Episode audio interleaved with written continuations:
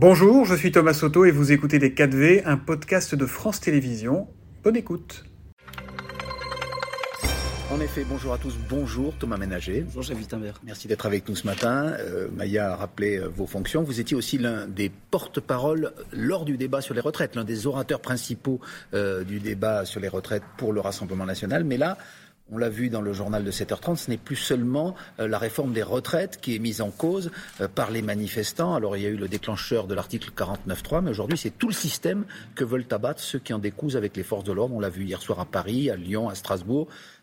Qu'en dites-vous au Rassemblement national? Nous, comme toujours, nous dénonçons toutes les formes de violence et ces violences, bien entendu, ne sont pas euh, doivent être condamnées très fermement.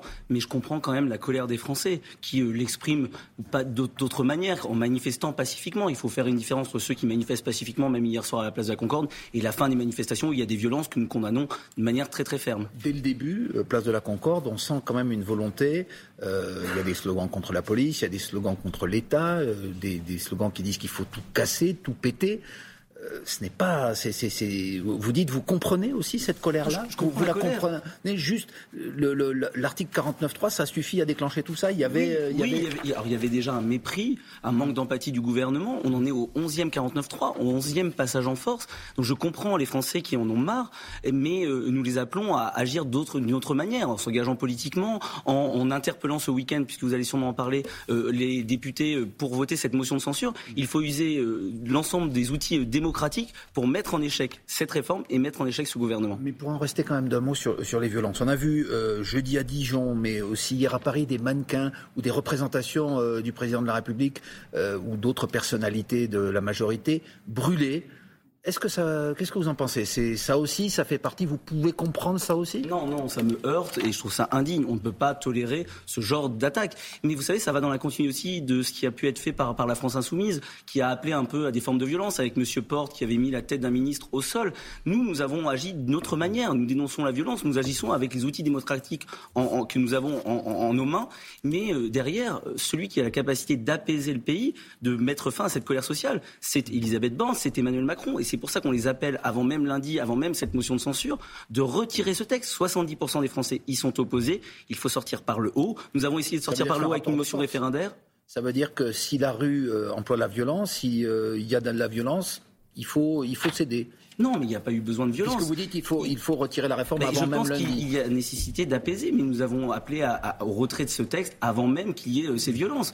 Aujourd'hui, nous ne souhaitons pas la violence, nous ne souhaitons pas le chaos, nous ne souhaitons pas que le pays soit euh, à, à feu et à sang comme c'est le cas actuellement. Et donc, la seule solution, c'est l'apaisement, c'est le retrait de ce texte. Et, et, et c'est pas céder aux violences ou céder, c'est céder aux appels du peuple, au peuple pacifique qui attend le retrait de cette réforme. Vous avez parlé à l'instant de la France insoumise. Il n'y a que l'extrême gauche qui est derrière les, éléments les plus violents dans ces manifestations. On voit aussi ressurgir les Gilets jaunes. Les Gilets jaunes, le Rassemblement national les soutenait en leur temps. Alors, Nous avons soutenu tous les Français, euh, notamment ceux qui subissaient et qui subissent aujourd'hui encore l'inflation énergétique, le prix des carburants. Les jaunes Mais nous avons toujours dénoncé. Mais attendez, il faut faire une différence. De la même manière que pour ces manifestants, entre les Gilets jaunes pacifiques qui allaient sur les ronds-points gentiment et qui disaient nous n'avons plus la capacité de vivre décemment, nous n'avons plus la capacité de remplir notre frigo, remplir notre plein, et ceux qui ont été attaqués les forces de l'ordre et que nous avons toujours très fermement dénoncé. Et là, c'est la même mani- de la même manière, mais il y a une radicalisation du pays puisqu'il y a en face un pouvoir malheureusement politique qui n'écoute pas le peuple. Alors, qui n'écoute pas le peuple, c'est ce que vous dites. Et c'est la raison pour laquelle vous, au Rassemblement national, euh, pour lundi, vous avez déposé une motion de censure. Mais vous n'êtes pas les seuls. Et j'ai envie de vous demander pourquoi vous, vous avez déposé cette motion de censure alors qu'a priori, les autres groupes ne devraient pas la voter et se concentrer plutôt sur celle du désormais fameux groupe Lyot, euh, qui comprend des centristes, des élus ultramarins. À quoi Mais- elle sert votre, Bah, votre motion de Déjà, censure elles sont cumulatives, donc ça augmente les chances. Donc ça n'empêche pas d'en déposer un, un- un plus grand nombre. Euh, ce qui est certain, c'est que nous, nous avions pris l'engagement auprès des Français d'utiliser tous les moyens institutionnels pour mettre en échec cette réforme. Et Mais le dépôt, aussi une cette motion de euh, censure. monsieur Ménager. Oui, mais on, va voter dans tous les cas. Si on votait que la nôtre, on pourrait nous accuser de- d'empêcher cette volonté de, de mettre en échec le gouvernement. Mais nous allons voter cette motion de censure aussi.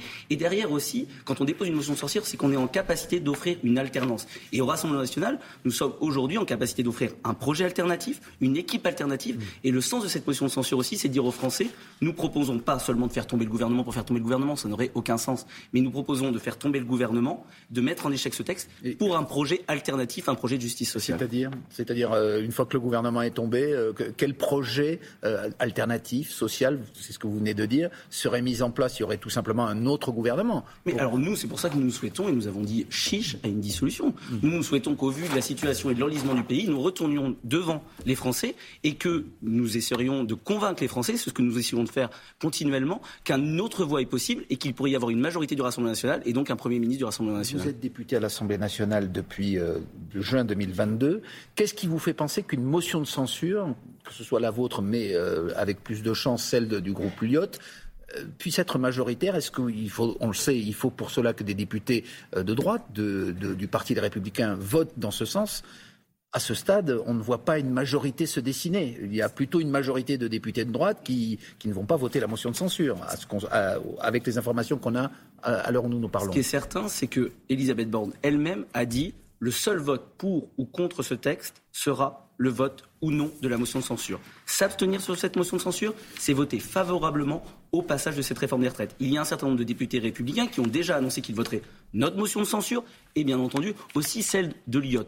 Aujourd'hui, il y avait une majorité contre ce texte la logique et les propos d'Elisabeth Borne. On ne saura jamais. Si je peux me permettre, on ne saura jamais s'il y avait une majorité contre ça, puisqu'il n'a pas été soumis au vote. Le gouvernement n'aurait jamais passé, n'aurait jamais tenté un 49-3, n'aurait jamais euh, utilisé le 49-3 s'il y avait une majorité. Ils l'ont dit eux-mêmes, c'est qu'ils n'étaient pas en capacité, qu'ils n'avaient pas convaincu, notamment euh, la totalité des députés républicains. Donc aujourd'hui, nous appelons tous ceux qui voulaient voter contre et qui étaient une majorité à voter pour cette motion de censure, puisque c'est la seule solution pour stopper le texte et, et pouvoir passer aussi à une nouvelle étape. Mais comment vous comprenez la détermination quand même du gouvernement qui est prêt finalement quand même à prendre un, fort risque politique à nouveau pour faire passer cette réforme sauf s'il croit peut-être à, enfin, sauf s'il est sincère lorsqu'il dit que cette réforme est indispensable, notamment euh, pour euh, l'équilibre financier de la France, auquel vous êtes attaché d'ailleurs. Bien entendu, si euh, il y a un certain nombre de, scénarios qui prouvent qu'il y aura un déficit, mais nous, nous avons toujours dit qu'il fallait aller trouver des ressources ailleurs. Donc, ils sont dans une solution de facilité. Nous avons toujours dit qu'il fallait agir sur la natalité, la réindustrialisation. ça, ça met des années, monsieur. Oui, mais il y a aussi la nécessité de faire un choix politique, de se dire on peut compenser si jamais il y a un déficit, mais aujourd'hui le corps,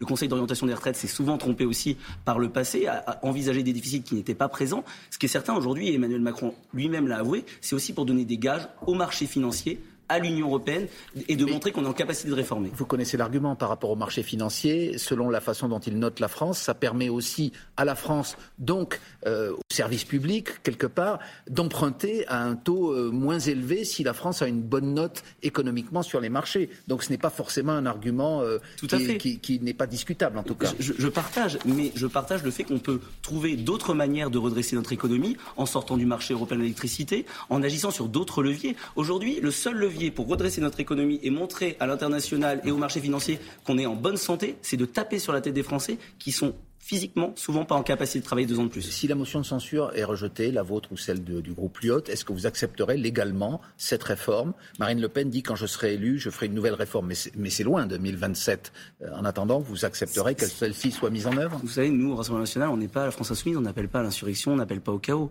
Euh, on va accepter, bien entendu, euh, même s'il y a une utilisation brutale des moyens constitutionnels, ce texte sera passé en conformité avec notre Constitution. Mais bien entendu, l'objectif, c'est de préparer la suite et de dire aux Français, engagez-vous, accompagnez-nous, suivez-nous, soutenez-nous pour que nous soyons en capacité de mettre ce projet alternatif que nous avons proposé et qui est plébiscité par les Français, puisque les sondages le prouvent. 75% des Français jugent notre projet le plus sérieux et le plus crédible euh, pour, euh, pour, pour 2027. C'est ça l'objectif. 2027, nous, nous croyons à la démocratie. Oui, mais d'ici 2027, bien entendu, nous continuerons à nous battre à l'Assemblée nationale avec nos députés pour les Français. Monsieur Ménager, vous dites les Français plébiscitent notre projet. Euh, là encore, vous parlez des, des sondages, mais les sondages, ils avaient aussi annoncé Marine Le Pen très haut euh, euh, justement un an avant l'élection présidentielle de 2022 et même celle de 2017. Et puis finalement, elle a fini loin quand même derrière Emmanuel Macron dans les seconds tours. Est-ce qu'il n'y a pas un petit peu, euh, est-ce qu'on n'est pas un peu présomptueux, notamment lorsque Jordan Bardella ne se demande plus si vous arriverez au pouvoir, mais quand vous arriverez au pouvoir, comme si c'était déjà fait?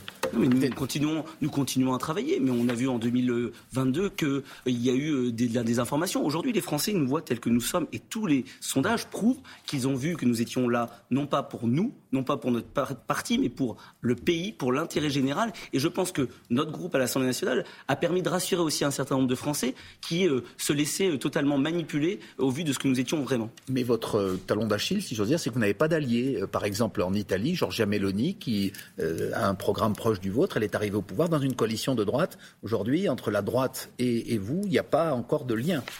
Bah, vous voyez qu'un certain nombre de députés républicains ont dit qu'ils voteraient dans le motion de censure. Ils avaient voté la motion référendaire pour appeler un motion.